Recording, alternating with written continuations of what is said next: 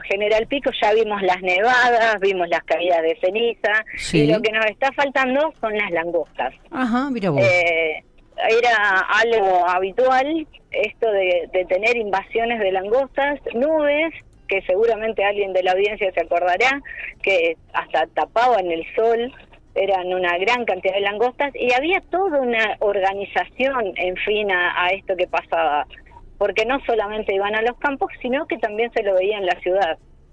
Y en, en el ferrocarril incluso había un manual para el telegrama que se debería de mandar. Entonces, con cuatro palabritas, ellos te estaban diciendo cuál era el tamaño de la manga, hacia dónde se dirigían, hacia dónde estaba el viento, cosa que la comunidad que le siguiera esperara y estuviera preparada para esas langostas. Mira vos, mira vos. ¿Y que recorrían hasta 150 kilómetros eh, por hora, era una locura, eh, perdón, por día, era una locura con, con la velocidad con la que se movían. Está, está. ¿Y esto en qué año ocurrió, Margarita? Mira, tenemos eh, varios registros de, de, de las langostas. Y lo más interesante no es el, año, sino también que hoy todavía en las casas de, de abuelos de unos 70 años, todavía siguen estando como si fueran, ¿vieron ahora esos como eh, escobas, pero de metal, que uno lo usa para las hojas? Sí, exactamente, los, los, rastrillos.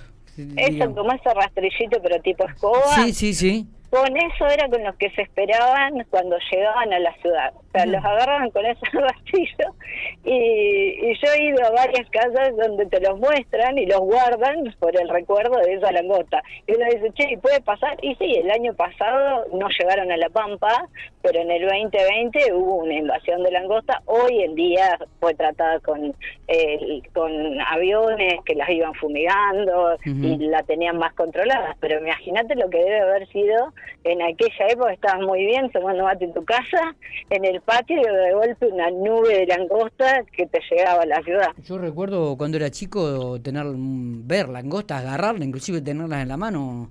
Era muchas veces habitual ver dos o tres en alguna planta. No, estas eran nubes enteras. Sí, sí, sí, obvio, obvio pero realmente eso me, me parece que son las cuatro.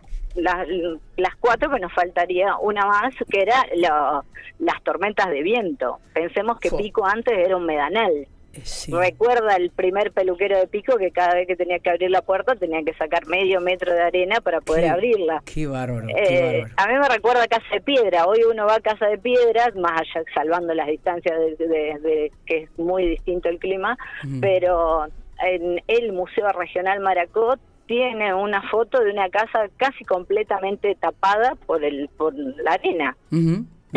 Así que creo que esas fueron las grandes problemáticas que tuvo la ciudad. Y, nosotros la estamos recorriendo en esta historia de Pico que Margarita nos cuenta con detalle, ¿no? Y, y, me imagino que esto va a estar ilustrado con varias fotos el domingo en la columna habitual que tenemos en Infopico. Este, y les voy a pasar el boletín ese de del ferrocarril que lo tengo.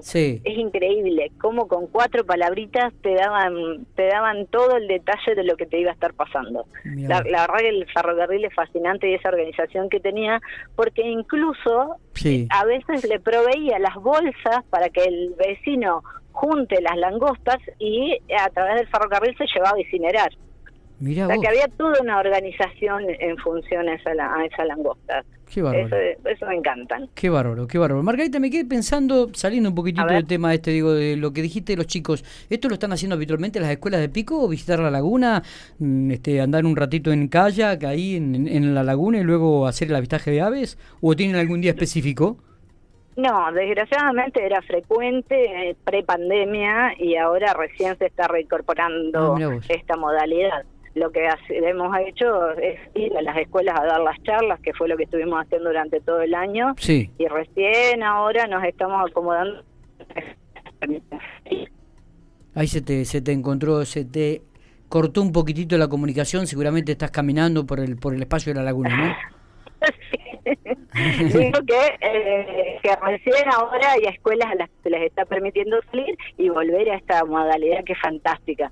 El que los chicos puedan andar en un kayak, que no es algo habitual para un pampeano, poder usar el agua el que puedan salir a conocer lo, que lo rodea, mirarlo, es fantástico. La, la, verdad que fue una gran pérdida de la, de la pandemia, pero hemos recuperado los circuitos históricos, hemos recuperado los paseos urbanos y ahora eh, algunos avistajes de aves y, y en kayak. Y aparte el lugar precioso que es la laguna, ¿no? Ahí a la sombra, bajo las plantas, realmente muy, muy lindo. Margarita, nos volvemos a encontrar, si Dios quiere, la semana que viene, pero bueno, el domingo vamos a estar con la columna habitual de la historia de Pico, ¿eh? Y el tema de la langosta el tema de la langosta. Bueno, gracias. tengo que agradecer a la audiencia, me encanta cuando escriben, cuando piden, cuando... Bueno, encontramos, ¿te acordás que pasamos la, eh, la, la, partida electoral? Sí. Eh, bueno, pareció el hijo que no sabía que, que, existía, así que se lo dimos. Se generan cosas re lindas en esta columna, así que gracias, gracias a los que participan, gracias a vos por la oportunidad, Miguel. Así que es, una columna hermosa. Es un gustazo para nosotros, Margarita. Abrazo grande, nos estamos viendo. Nos vemos. Cuídese, cuídese mucho. Nos vemos la audiencia.